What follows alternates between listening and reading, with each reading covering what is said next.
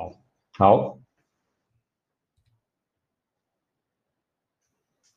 好，呃，庄会计师好哈，还有这个呃，荧幕前面的大家观众好哈，我是台北商业大学的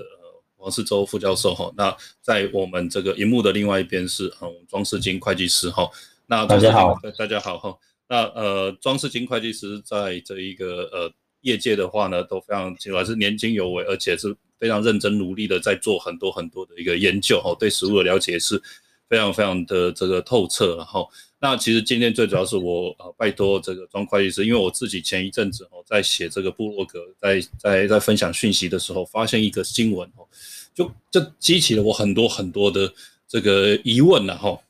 就是说。他这个这个新闻的一个标题呢，叫做“这个会计师竟然是一个共犯”哈，会计师竟然是共犯啊！润眼案的翻版哈，服饰公司哈做假账哈诈贷哈这件事情哈，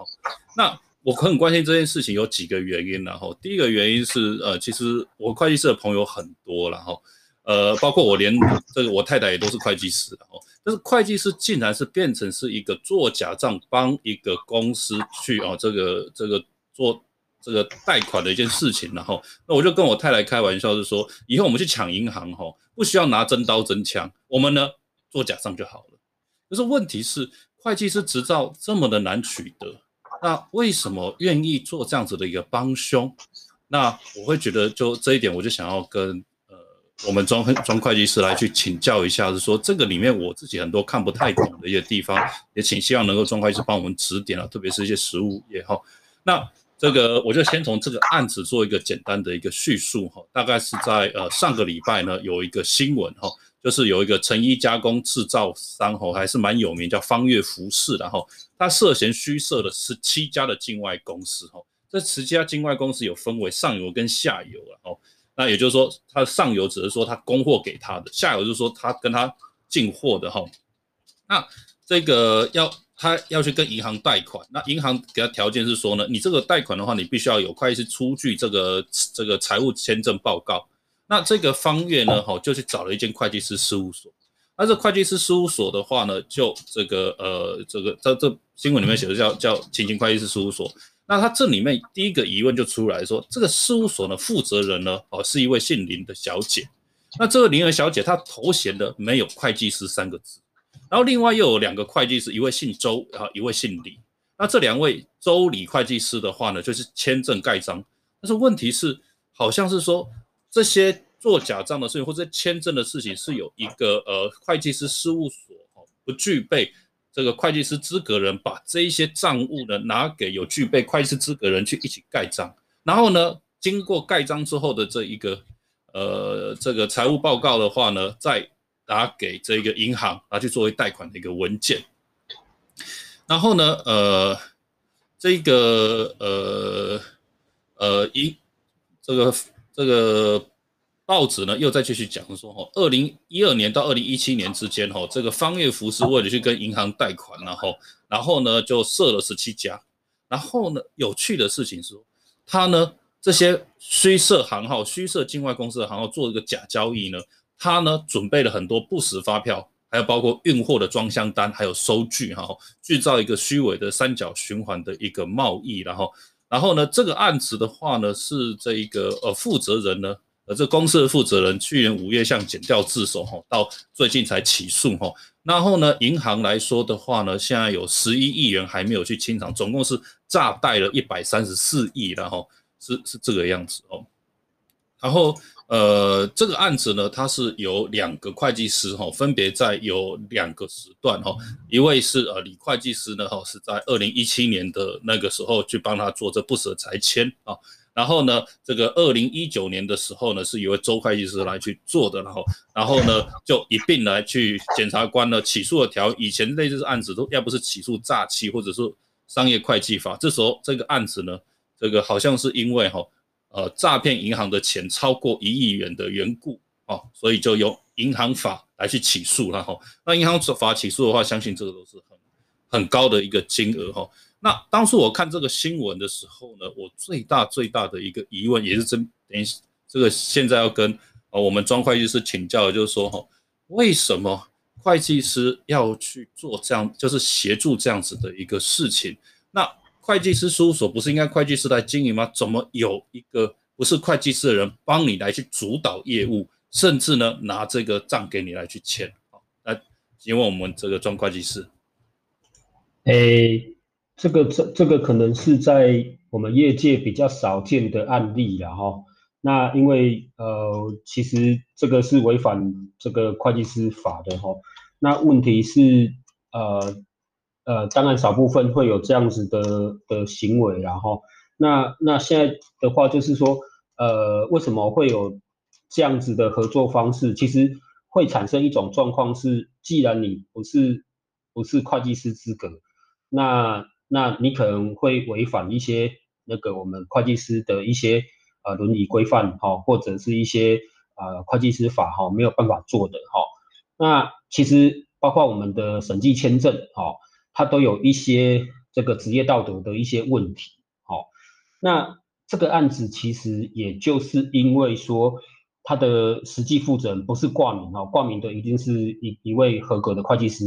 但是应该是这个实际的哈，在主导业务的这个负责人呢哈，可能有帮忙哈，帮公司去处理这些啊假账啊哈，然后甚至是一些灰色地带的一些交易。那因为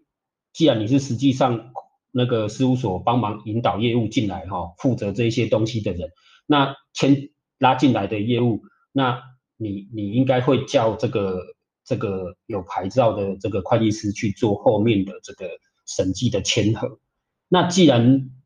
审计的签核，我们要依循的就是一些职业道德跟一些呃在法律上我们要应尽的义务嘛。可是问题是说，你的 partner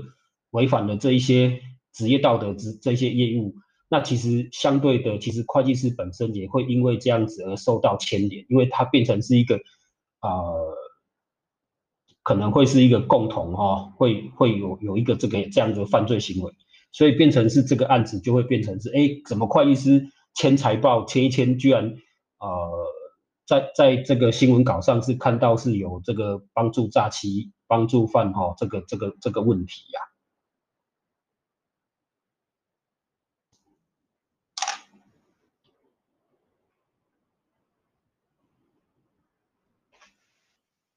喂？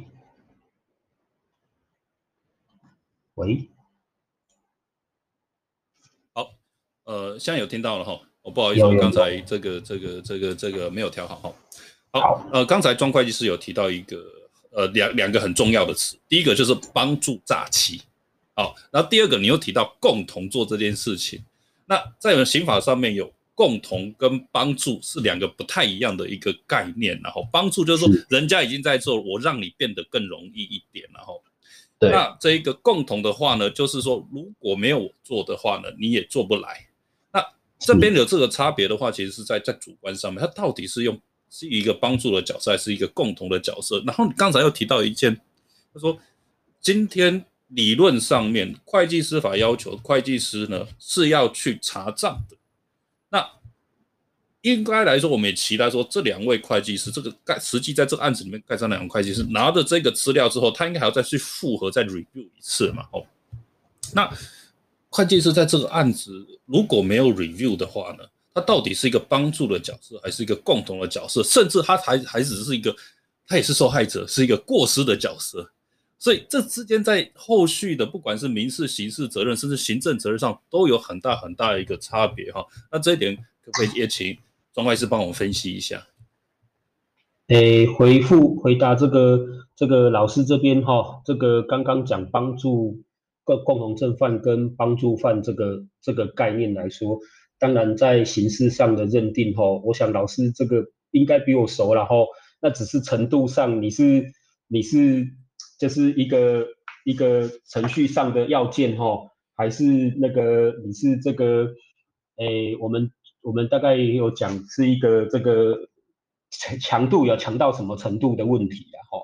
那这个问题是还是回归到那如果你查的就是假账呢？对，哦，那如果你查的就是一个假账的话，那那如果如果我我们讲审计失败，会不会就会变成是一个？如果我们查的是是一个假账？那我们的查核人员没有能力把它查出来说你这是有假的，你后面的这些交易是是不确实的，那它就是一个审计失败。哦，那因为我想这个会有一些勾串一些问题啊，就是说，呃，因为前从头到尾是这个负责人，哦，实际的负责人引这个案子进来，要要可能要这两个会计师签嘛。那我想。作为一个会计师，这个职业道德该该查账该怎么做，应该都知道。可是问题是，知道不不等于说你有办法去发现后面的这个这个这个这个状况。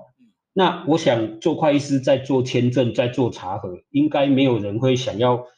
把自己的执照哈随随便便去去去压在一个哎不知名的状况。你看一个案子几几万块而已。可是我我拿到这个执照，我可能要签很久，签好几年，签几十年。那我想不会有人想要拿自己的执照压在任何一个案子下。当然，对我们来说，我们想要的是哦长长久久。当然要做任何事情要评估风险。嗯。那问题是，我想这个案子应该是一个审计的失败，就是他根本没有查到后面有这么多诶看起来很正常，甚至有一点点怪怪的，可是说不上来哪里怪怪的一个案子。哦，因为他们也对财务的知识，我想那个实际的负责人哈，应该也对这个财务的知识有一定的了解所以所以我想这个是为什么这两个会计师会变成是一个诶，我们我们会认为其实是一个帮助犯，但是有些人也会认为，哎，这个似乎是一个共同正犯，哦，有这个有这个有这个造诣，有这个协助哈，有共同共同的这个。这个这个翻译哈会有这样的问题，对，所以我我是觉得这个这个这个上面在认定这件事情的上面哈是有落差的。对我我觉得这也是有落差，而且将来在法律的处置上也会有一个蛮大的落差哦。那顺着庄官医生刚才提到说，这是不是一个审计的一个失败？那因为我对审计失败这四个字的定义不是很了解，但是听您刚才所提到的这个描述的内容的话，好像是说呢。他不知道这些是假账，他不知道这些账务或者是凭证背后的这个交易行为不存在。然后呢，他因为一些缘故，他没有查出来，所以他基本上是不知情的。因为这不管是帮助犯也好，或者是共同正犯也好的话，他都是以故意前为前提了。那这样子的话呢，就好像是一个。而不是一个故意犯罪的话，那就是一个这个，而且这类案子也也不处罚过失诈欺嘛，然后也不是过失帮助都不处罚的话，就变成是一个行政或者是一个民事的一个一个情况，然后是那如果我们今天我们假设了，我们就是说以这一个呃这个人性本善的角度来去看这个事情哈，因为我刚才呢呃在这个新闻的资讯里面有抓到这个一点，就是说哈。它的有关于这个，因为这涉及到吼，呃，从国外进衣服进来或进原料进来，然后呢，在在国内加工或者是国内去分销，然后再去再进行出口，然后那导致它的在将近有七成的这个营收都是一个假造的吼。那它假造的不是只有一张这一个呃财务报表而已哦，它是包括连背后的一些报单呢，invoice 全部都是呃自己打印出来的。对，都是假的。对，都是假的。那这样子来说的话，我不知道说以会计师的角度来去发现这些事情，而且这个案子好像也不是只有一年而已，因为好像有至少看起来的话呢，二零一七、二零一八、二零一九都有这样子的一个问题，要有一个三年的一个阶段来说的话，会不会呃，这是即便是过失，也是一个很大很大的过失，或者说他只要稍微去查就可以发现的一件事情呢？就就你自己的经验来看。呃，当然，我们在查账的过程中，需要针对不一处有疑啊，哈，甚至看起来合理正常的地方，我们都要去做一个 check，去做一个查核，甚至是一个例外性、突击性的一个查核，那我们才可以发现这个事实。可是，嗯，哎，当然，在台湾的这个制度面上，哈，我们常常看到的是统一发票。那我们看到统一发票，我们就会认为，哎，既然拿到这张发票，该付的钱也都付了。可是呢，就是因为统一发票，你不晓得这个后面到底是真的还是假的交易，因为他拿到这个统一发票，你如果是去买的发票，坦白说，看到这张发票，你后面交易是真的假的，真假难辨的。我们只能说哦，这个有报税，但是不代表说它后面一定有真的交易。那相对的，其实在国外在做查账的时候，我们要去看的单据其实有很多。你有有没有领货？你要拿到领货的单据。你你货有没有入仓？你要拿到仓库的单据。那你订货要有订单哦，这个都是应该该付钱要有这个 invoice。那我想这些在国外在实际的查核案例上，这个会环环相扣。好，可是，在台湾就是多了一个这样子的统一发票制度，哈，就会造成一个，你说它的定位是收据吗？哦，那又是课税凭证，好，那你说它是有完成交易吗？哦，那又很难去定位它，哦，我觉得比较好的定位是把它当做等同收据的效力来看的，哦，就代表。哎，你有付这个钱，你才会拿到这笔收据，好，那有有拿到这笔发票。那相对的，因为现在的状况是，呃，所有会计师查核的文件都是假的，哦，就是自己做出来的，包括上下游，好，当然可能其中一部分货物的，哦，交易是真的，甚至金流一部分也可能是真的。可是呢，面对会计师这种职业，哈。我们是事后查核，我们不可能事前查核。我们看到的都是事后被伪造出来的证据。那既然事后被伪造证据，它看起来是真的，那另外一个角度是，我们在查核的时候，我们有没有哦有办法发现这个是真的还是假的？哦，呃，坦白说了哈，如果如果这个管理阶层要骗骗会计师，要管会计师，把所有的文件都做的是真的。哦，坦白说，你还真难很难发现。对，如果只是看文件的话呢，这个真的是不好发现的哈。那一个会计师的一个 audit procedure，就是你的这个基征的一个呃查查核的一个流程的话，会不会百分之百只相信这个凭证？因为这个案子的话，对，不可能嘛。那通常你会，你看到一些凭证，然后发现是说慢慢有些蹊跷哈，因为好像呢这个案子里面哦，它的这一些呃这个。这个这个销售额哈，成长的特别快啊，比如说一年就成长了三成，然后每年都持续成长三成，这个感觉上说好像这个国内的这个成衣成衣市场也没这么好嘛，哦，其实国内成衣市场是慢慢在萎缩的情况，哦，其实不会说这么好，那唯独只有它每年固定成长三成，而且是固定排好成长三成的情况下，那你如果有怀疑的话，你会再怎么去核实这些？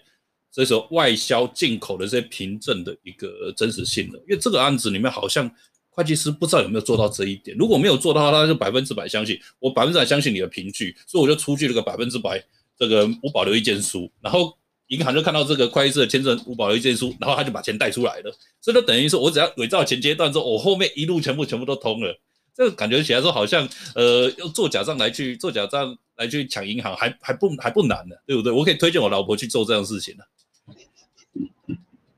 对啊，这个这个其实到底算不算是审计失败，还是说呃他他是故意没有查，还是怎么样的状况？坦白说，也只能让那个剪掉哈，去调出他的工作底稿来去判断。呃，这个其实要从工作底稿来去判断说这个责查核的责任有没有尽责，这才有办法去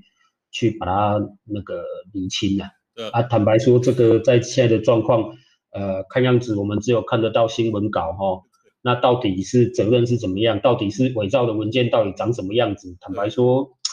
我们没有办法接触这些这个犯罪的证据啊哈。但是呃，我我我我自己是认为，当然我是会计师啦哈，我比较会偏向会计师的角度，我会觉得这个案子似乎哈没有发现的的几率是比较大的啦。嗯，因为其实。包括负责人哈，包括事务所，包括公司的负责人，包括事务所的负责人哈，那甚至负责事务所的负责人哈，实际负责人还有指导公司的负责人去做这一些伪造文的文件哈，那我想你是专业的合伙人对不对？然后你又教导公司方去做文件，那其实会计师怎么查的你也知道，所以其实这样子的做法其实就是一种内神通外鬼哈。就是你把事务所该怎么查的程序啊，该确认、该厘清哪一些点，你都请这个公司做好做满哈。那所以说，你看为什么会被拉来当做是那个共犯哈，我想其来有自啦，哦，是这样子的原因。对对对对，好，那第二个问题哈，这个因因为不好意思，我刚才再补充一下哈，以以我自以我自己的一个那个这个这个法律的背景来想的话呢哈，我个人认为是说哈，这个这个纵纵使不是故意，这种最坏的情况是纵使不是故意来说的话呢，好像也是蒙着眼睛去盖的哦。那蒙着眼睛去盖的话呢，我觉得即便刑事案件哈，那没有。认定没有故意的话呢，后续的我相信哈，这个银行也不会让他这么轻松的去放过了，因为这个已经涉及到，就因为这个民法上的侵权行为的话呢，是包含过失侵权行为的，然后那这个而且似乎感觉上面来说的话呢，如果你是完完全全的百分之百相信这个纸本的，没有去做一些凭证的抽查的时候哈，那其实审计的过程也是有疏失的，而是说。我老婆跟我跟我提过这件事情，说我特别会记得，然后其他我老婆交代事情我都忘记，这我会记得。然后，然后呢，再就是下一个问题是说，刚这个案子第二个让我觉得最最大的一个疑窦就是说，会计师啊，我以前待过这个这个事务会计师事务所，我在事务所的法律部门做过事，我我非常清楚的说，哎，合伙人就是会计师，但是他今天好像这个这事务所呢？不只是呃非会计师人是实际合伙人，而且还主主导了这个业务。那我还听坊间有一些说法，说好像这类的合作情况的话呢，这个实际不具备呃会计师资格这个业务的这个人员呢，哈，这业务实际合伙人的，哈，他还可以拿到大部分的收益。那会计师搞不好只拿的有会计师牌的，只不过是拿了三成或四成而已。我感觉好像主客意味了。那这种情况。在这是不是业界的常情呢？嗯，应该是少部分的案例啦，不太可能是业界的常态了。嗯，那对，那这样子的有没有违反会计师伦理或者甚至会计师法规呢？当然，当然站在一个管制会计师到那个自律的立场哦，工会其实也有在在处理这样的案件啦。但是其实这样的状况其实抓不胜抓啦。那其实像这个案件，其实呃，你看他合作的年度其实还蛮长的，那似乎也没有被公会计师工会查出来。那其实这个这样的案例，其实呃表面上是一个会计师负责，那但是他只是来抽成或者签案子、承包案子、签个名、付付付那个拿到一笔收益这样子，那让所有的这个。哦，所有的这个薪水啊，哈，或者那个事务所营运的开支，都由这个呃实际的这个负责人去承担哈。所以看起来好像说实际的负责人拿的份数、拿的层数还比较高哈，会计师签签个名就好了。但是其实一方面是这两方面方面的成本不太一样哈。那二方面其实呃，我想这个应该是一个这个自律的问题呀。那当然，会计师工会其实也有在惩处这样子的一些点的，哈，大概是这样啊。呃，当然，其实这个东西这样子的制度，哈，是从呃，我觉得是那个这几个这两个会计师可能也没有那么自律，所以才会犯到这个点，然后不知不觉就踩上了这个 这个这个帮助帮助的这个这个这个角度啦。因为我我我我听您刚才的一个解释之后，我脑中浮现了一个样子，然后这一种一种很特别的一种合作模式啦，也就是说，它可能是一个记账事务所，记账是事务所，但是呢，有这个呃常驻的会计师，然后常驻的会计师的话呢，只是在最后的时候呢，好去把这一个呃查核报告镀个金。因为开个章镀个金，所以它的价值呢，哈，含金量就变得比较高，所以可以拿去银行了，就是就是这样子。那这样子的话呢，是不是符合会？当当然，我很清楚不符合会计师法，因为会计师法整个流程你必须要由你来去主导嘛，而不是说，对啊，对啊，因为这本身就是一个没有具备会计师资格的所铸所制造，在不是会计师指导之下的所所产出的一个财务报表，那就是不符合会计师法，那就没有资格。在最后一刹那，因为盖章之后就就变成了含金量一下这么高嘛，吼，所以对啊，对啊，所以这只是镀金，这不是真金白银，然后那我觉得这当然就是混淆了我们专门职业人员的一个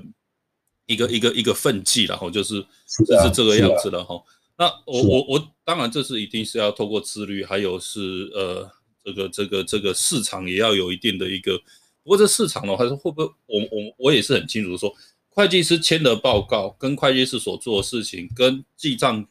哦这个事务所所的价码是完全的一个不一样嘛哈。但是他就有点像是说用记账事务所的一个价码，却多付一点点钱就变成了会计师，就就就升格为会计师的，这样子好像也是不符合，这也是很怪的一件事情然后这样子。是啊是啊呃，对，是啊那那那变成说，那会不会导致说我们的财报哈，中小企业的财报基本上面，大家都会不会认为是说不可信？因为这个样子的陋习，所以变成是不可信的。嗯，这个案子是原是因为说这个有这个合作的关系嘛？那如果我会计师是很单纯的，只是抽成签个名，当然我签这个名，我可能也就不会太认真嘛。哦，那所以说，其实，在会计师法本来就是要杜绝哈、哦，你是非会计师人却做会计师事情这件事。哦，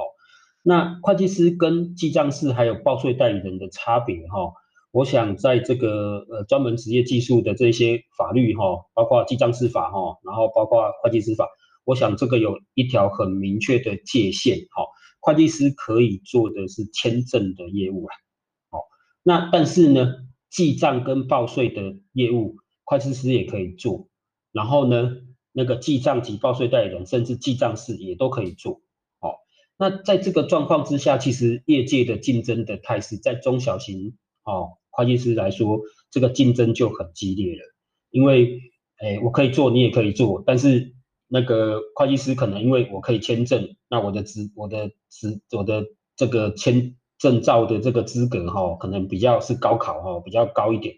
可是对记账师来说，它是个普考，我只要考了普考，我就可以做账了。可是做账我还可以，诶，价格比你少一点，哦，那甚至我可以，诶，账务的品质可能，哦，没有像会计师这么好。会有这一些问题，当然价格也就比较平实，哈、哦，所以在竞争的态势来说，坦白说，会计师的会计师事务所的价格是拼不过那个记账师跟报税代理人的。那好、哦，那在市场哈、哦，价格应该是一个蛮重要的因素啦，所以有有有这样的竞争态势，我想客户会啊往哪边跑，其实。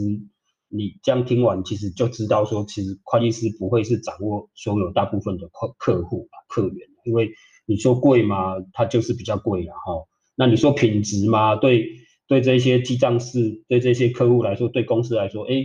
我同样我同样找一个会计师，我找同样找一个记账师，甚至我找一个记账及报税代理人，然后呢，平常的账有差吗？找谁都一样啊。然后付他钱，甚至记账报税代理人最少，甚至记账师也很少。那我就找这一些人帮我把账处理掉就好啦。哦，因为大部分的人都是税务的需求为主嘛。那我干嘛要找一个比较贵的会计师？这个这个，我想从这样的角度来看的话，其实你可以理解，我们可以理解一件事：我们的主管机关去设定这样的政策，哈、哦，让同样的业务，让这三种不同的牌照的人可以去做这样的。的竞争哈，到底是做完之后会让我们的财务报表品质变得更好，还是变得更差？还是透过杀价竞争的关系，把这个品质呃做到嗯没有办法接受哦？我想这是一个我们必须要去思考的一个问题。对啊，呃，就我自己对哈这个，我完全赞同这个刚才。呃，庄会计师所提的哈，我想进一步哈，再再讲了一个更更更技术性的一个事情了哈，因为会计师哦，之所以会有他的一个呃，就是工费会比较高的缘故哦，不只是因为他有一张高考了哈，因为呃有高考的那张执照只是一个起点，不代表说你做出来东西就有一定的价值了哈。更比较重要的是说，会计师哦会按照这一个。这个查核的的一个程序，他要比较花比较多的一些时间，然后他要比较多一些时间去投入了哦。那记账业者或者记账记账室来说哈，因为我有家族里面也有人在在记账业来去工作哈。那我对我他我对他们了解说，里面一个小姐或是一个职员的话呢，就可以负责几十家的这个这个这个这个中小企业啦。我个人认为说这是一件非常厉害的一件事情，然后，但是他为什么我后来去了解说为什么他可以负责几十家？因为这几十家的报账方式呢都很简单，发票拿哦，没错，这个报税的需求，如果你只是要满足报税的需求，那实务上的做法就是两套账了。对，那会会用发票去做成一套账务。好，那我们其实，在台湾这个兄弟独创哈，那个那个从美国传来的会计，加上台湾的税法哈，然后就会结合成另外一种学科叫税务会计。好，站在税务的角度去讨论会计怎么做账。好，但是在会计的角度，请问一下，会计要干嘛？会计的角度其实。站在一个会计的工作来说，我们是要做出一个财务报表，然后让这个财务报表可以描述啊一个公司实际的营运状况。所以我可能看这张三三张报表，我就可以了解公司实际的状况。所以这个报表哈，一定要照实际的金流，那它才可以完整的体现一个公司的实际状况。好，可是反过头来讲。哎，我们刚刚讲到，哎，用发票来做出这个账，请问一下，它有没有办法实际的显示一个公司的状况？这没办法哈。对啊。对啊。因为那既然没有办法做出来，是什么账？是真的账还是假的账？呃，应该说是半真不假。哦，应该是半真不假。你不能说它假的吗？也不不可能百分之百假嘛，因为行，这个法律上面的所谓的假是从头到尾都不存在。它是存，它是就像是半筋半肉的一个东西啊。对啊，那可是可是对财务报表来说，我要看你公司的状况。对啊，对不对？公司的你要把公司的状况透过这个财报表的数据传达给使用者人，使用报表的人知道说，哎，你这个公司哦，负债有多少，借款有多少哦，然后那个公司账户的钱有多少。对，可是用这种方式做出来的报表，就是没有办法做到这件事嘛。你的成本费用会失实啊。对呀，所以才会变成是为什么跑出一个税务会计？因为它是以税务前提帮你做会计嘛。那税务的前提是什么？节税啊，省钱啊，就是有这种需求嘛。所以你说他做出来会计是财务报表的会计吗？其实是有落差的啦。嗯，好，那还是回归到一个会计的精神，你有没有办法把一个公司的所有的交易放到公司的账册里面去跑跑出真真正真实的财务报表？那还是回归到说，哎，你公司有没有推内控？你公司有没有推请款？你会计部门有没有拿到先做，先拿到凭证再付钱啊？把所有的交易都做到报表里面。那如果有做到这一些东西，其实你要做出一个标准、合法、合理的账册是非常容易跟简单的。哦，啊，可是偏偏就是你如果用凭证来做做账册，你也不需要去做这些哦，还要。收集凭证哈，还要还要还要去那个定期放款哈，去做这些事情，反正你就把账册交给会计师、报记账师、报税代理人，让他们去处理，他们就可以帮你生出一套账出来。但是那个账其实是不完整的啦。我再我再补充一下，我说顺便收拢哦，这个像刚才议题的话呢，其实就是呈现了哈。就中我们这些中小企业的一个呃这个会计账的话，或者中小企业的账务的话呢，呈现的一个从税务会计开始的哈，所所进行的一个这个财务报表编制啊。但是税务会计开始的财务报表编制的话呢，哈，并没有办法按照一般该有的财务会计的，就是他把终点当做起点的啦。对对，把终点当做起点的话，那那那你拿出来东西根本就是跟。企业营运的状况是不一样的。讲白一点的话呢，你今天有发票，你开出去发票，你可以决定你开出去多少发票，你也可以决定是说你收多少发票进来，你哪些发票不拿出来报。所以你拿出来报的东西的话呢，就是你要呈现出来的样子。然后你要呈现出来的样子呢，中小企业的话呢，在三千万以下的时候，又可以适用扩大书审。我只要有一个销售额，我只要有一个营业总额，营业总额再乘以一定的利润率，那就是我的一个。所得税申报书就出来了，是是是，对啊，那那就是我先界定好终点之后，再往回去产出我的一个报表出来，对啊，对啊，似乎说这个案子也是在有有这样子一个情况出现，然后，那一般的话呢，就是说我按照呃这个每日的这个运营运的一个状况，然后呢做出来月报表，然后再季报表，最后整合起来是年报，然后再按照。这个税务会呃，不要税务会计，我当然这税务会计是有问题的一种说法，就是说按照税法规去调整为税务目的的一个财务报表，那应该是这样子一个流程。那我们现在是先先从税务会计开始，然后呢再调回去财务的一个情况，那就导致说这些报表或者产出的财务会计师签证的东西只是什么，只是拿来应付各种各样的需求，这样子。是啊，是啊。OK，你这个就是很很奇怪的一种制度啊。那那个用发票组织出来的就不是公司所有交易的全貌，那甚至你的发票是真的还是假的？会不会因为缺少了发票哈，让这个公司有动机去购买哦假发票，甚至去购买这个虚设行号不实的发票？对，这个都是一个这个违法哈，甚至这个温床都其实都都在这个后面的。所以我以前看一个东西哈都看不懂，现在呢豁然开，结果你开就。专会计开始之后就豁然开朗。以前呢，我看那个解释函，那一直百思不得其解，为什么卖发票按照你卖发票金额还要乘以千分呃不百分之七做你的营收？所以卖发票也可以是一种营业盈利呃营业项目，然后还要按照百分之七测算你的一个利润，所以算你的所得，这也是很搞笑的事情啊。所以这也是体现的出从一个从税务开税务会计作为起点，然后呢财务会计作为终点的一个到。这个逆流式的一个这个一个会计流程，然后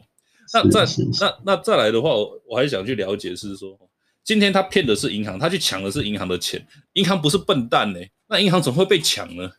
对不对？是他银行看到这财务报表，难道百分之百就相信了？可是他会计师前整就等于是镀金了，等于是没有错的，以后有错的话，也不是我们会也不是我们银行的错，去找会计师，难道是这个意思吗？我想会计师的制度，哈，会计师存在的目的跟意义，哈，是因为他有能力去做 check 去做查核，所以这个审计这个工作就是要去验证说你这个报表到底是不是符合你公司真实的样态，哦，那在这个前提之下，我们要做很多工作，譬如说，哎，在审计公报里面，我们要求说要做观察存货的盘点，哦，那要去要去。check 说实体的工作，譬如说机器设备，我们要不要盘？好，原料我们要不要去去观察公司怎么去做盘点？那我们来去确认它的内部控制有没有有效？那其实我们才可以去确认说这个财务报表近近可以近乎是真实。对。那可是问题是，问题是说，当你变成了这种假的交易跑出来的文件来审核的时候，那你有没有办法去确认？这后面的交易是真实的，好，甚至我们连文件都是假的的情况下，我们有没有办法去确确认去 check 这件事情？那第二个点是哈，当然，因为大部分非常规交易哈的这种 check 哈，都是在这个公开发行上，一般都是用证交法来去规范。那非公开发行其实对这一块其实根本不重视，因为其实。所有的规范都在商业会计法，哦，七十一条、七十二条这边的规范。那其实这个强度还不足以哈，让让这个部分是变成是一个很重要。那呃，商业会计法其实连一般的减掉看到这种案子哈，今天这个案子是因为他骗银行骗的很多哈，超过一亿元，然后涉犯银行法一百二十五条。不然的话，其实我想，如果他单纯的是一个违反商业会计法案件。啊，这这个案子会不会这么大条？我都不，我都觉得不见得有办法这样子的。嗯，好，那大部分其实中小企业的这个状况，嗯，九成以上大部分都是两套账。好，现在中那个现行的实物，这是我的经验然后不代表是对的然后那因为其实你的报表是两套账还是一套账，你从报表的外观，你看资产负债表、损益表。不论你是一套账两套账，你都有一套资产负债表损益表了，好啊。可是问题是说，就看不出来这一套到底是真的还假的。那甚至好，银行还拿到一一副这个会计师已经签证完的报表，那对银行来说，你质疑会计师的报表，这个角度是对的吗？就是我我还是听不太懂庄款你的一个逻辑哈，因为嗯，你就是我们大家都知道，或者。你在这个业界混过一段时间，都知道是说，哎，中小企业就两套账，你拿两套账，呃，两套账的中小企业拿了他的其中一套账来给我看，说来跟我贷款，然后呢上面有会计师的签名，然后我明明知道这是两套账的其中一套账，但是因为有会计师的签名，所以我把它当做是真的。那也是，哎，不是不是不是不是这个角度，是呃，对对我们会计师来说，我们才我们签证出来的报表，哦，经过我们的查核，它一定是真的。对，哦，因为我们有去验证实体，有验证这些交易，然后验验证这一些中间的单据，哦，那现在这个案子是怎么样呢？它可能是因为中间的单据被伪造，所以会计师在签这个名的时候，他可能被骗，被。被欺骗了，所以他签上了这个名，好，所以但是他有这些伪造单据，但但是我想这个有可能是审计失败，就是他没有去验证实体的层面，哦，他有没有达成这个问，有可能是这个状况，也有可能是文件太过真实，甚至可以去审核实体的这个层面，其实都没有办法去做审核，这也是一种可能性。我想那个不会有人想要把自己的这个名字压在这个，哦，我们会计师是一个很保守的行业哦，那所以说，哎，只要是验证过，都可能是都是真的，不会是有问题的啦，好，那哎，当然，我觉得这个案子是比较特殊的，是银行拿到的报表都是有问题的报表，这是一个蛮吊诡的现象，是所有的银行十几家银行，因为它涉及十几家。这个这个，因为我我以前听说一个，我在当律师的时候听说一个一个个案也是很类似，但是呢，那个案子呢，他是未遂，为什么未遂？嗯，因为他也是拿了会计师的签证，然后呢，这个这银行的话呢，就就开始就觉得有点怪怪，或者说他可能是新换了一个呃银行的这个承办人员，那现在承办人员不知道哈，所以呢，就按照以前在书上面学的查核程序哦，即便是有会计师签，他还要做个基本的这个这个照会。确认确认确认，然后那他他就呢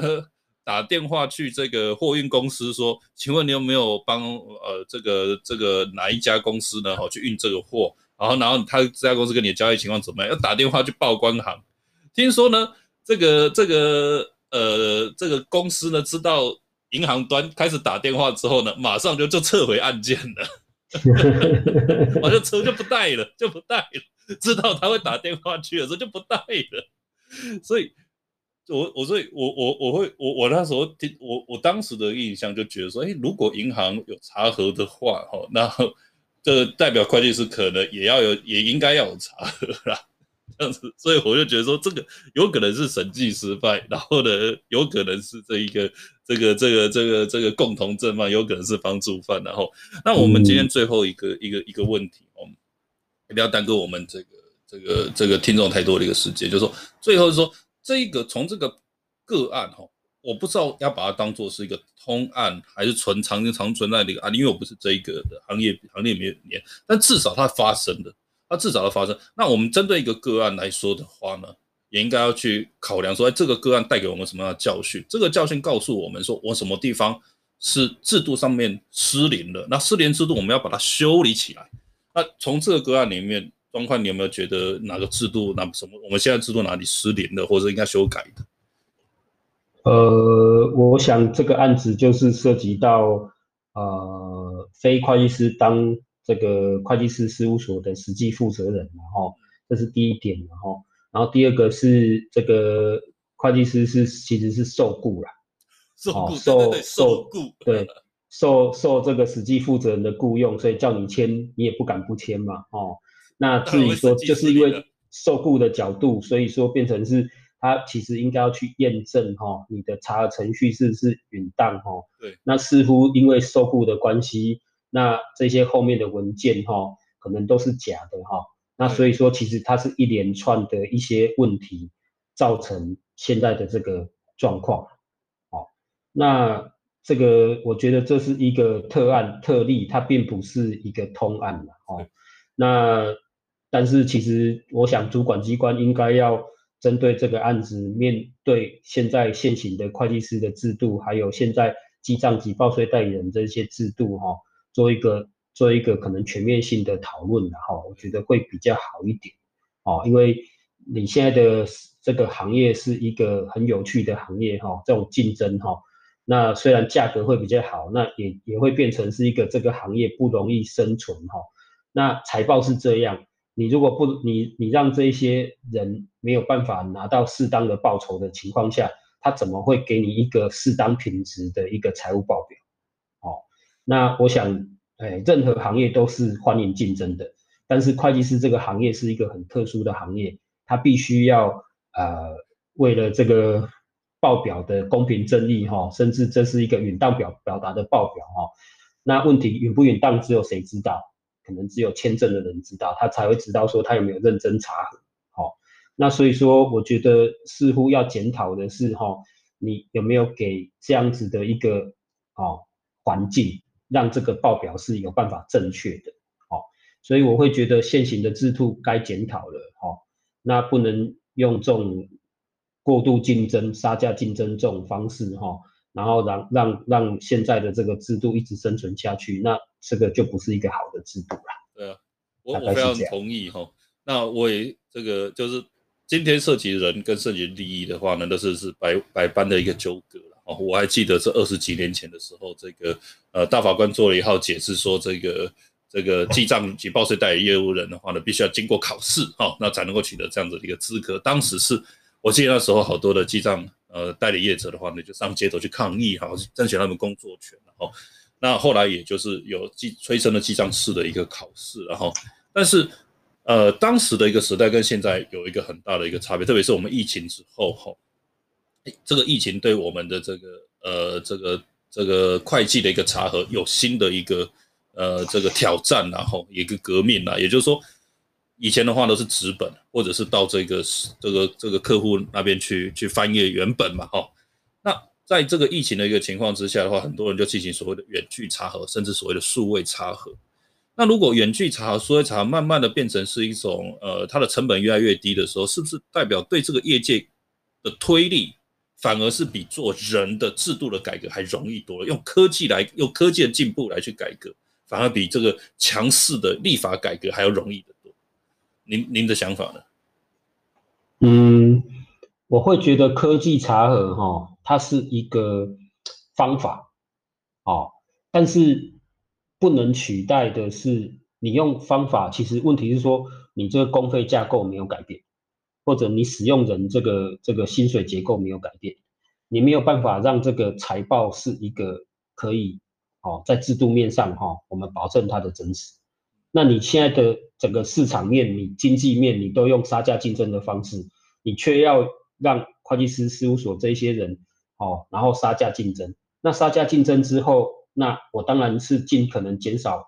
那个杀头的生意没人做，哎，杀头的生意有人做，赔钱的生意一定没有人做。那你一定要让这些有有办法有一定的这个获利或生存的空间，你才有办法让它产出一个适当品质的财务报表。哦，那那我觉得是说，这个科技查核是一个趋势，它是可以 cost down 没有错，但是呢，这个 cost down 其实没有办法影响你整个市场经济。哦，了不起哦，好，那那我们可能减少二十趴的这个这个查核时间，我当下二十趴的工费，可是这样当下来之后，大家还是杀价竞争，你当二十趴，我也当二十趴，大家都还在杀价竞争。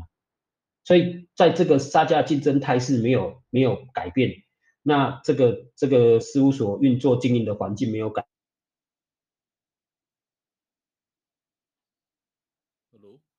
改变的情况下，环境有所谓的记账式啊，那其实，在别的国家，大部分都是困的资格。哦，在我记得在日本应该是会计师是一个啦，税理是一个，税理士是一个，然后像中国大陆好像也是有会计师嘛，对，然后还还有这个税务室嘛，好，那其实大家都是因为有签证的资格，好才会这样子，那大家都是平起平坐，这个都是一个高高考等级的，可是偏偏我们台湾的运作是一个普考的记账师，嗯，跟那个以前有做过的记账及报税代理人。那居然在会计师跟会计师是一个，诶，做在做账的这个资格上是平起平坐的。我我了解。那这是一个很有趣的现象嘛？我了解，这可能错在大大法官了。大法官可能把这个记账及报税的这个，应该说记账的业务，然后就帮他制作这个，就是他其实是应该是个企业内部的人力然后然后现在是外包了之后，然后你给外包的这一个人力的话呢，给予一个专门职业人员的身份，然后导致尾大不掉，然后导致了投，就是导导致了这个财报哈，它没有办法产生出它该有的，体现出它该有的一个功能，然后，所以这其实是是环环相扣的哈。那我非常同意说，以这个观以这个国国际的一个观察上面来看的话，确实是我们台湾独有的这一个。呃，有点像是跟呃这个这个护理师一样哈，是同样的这种普考的资格来去规范的一件事情了。那我觉得这其实是嗯是值得在是值得来来再去检讨的一件事情。那有时候反而是产生了所谓反客为主哈。那反客为主之后，进一步呢就是导致了这一个呃业界的竞争的哦这一个这个这个状况变得不是那么好了哈。所以我会觉得这是呃从这个小小的事情，我们会发现这件这这样子的一个脉络哈。那我们也希望说，在这样的讨论哈，给大家有不同的一个思考的一个空间哈。那今天的话呢，我们也讨论大概五十分钟哈。那我们今天哈就谢谢谢庄会计师哈，希望这个案子的哈检察官呢起诉或者是说进一步的一些报道有更更更仔细的一些细节的时候，我们再来去做个深入的讨论。也许呢，就竟然发现说这。可能只是一个单纯的审计的事情而已，有可能呢，当事人说你自己要承认说我是共同正犯，有可能，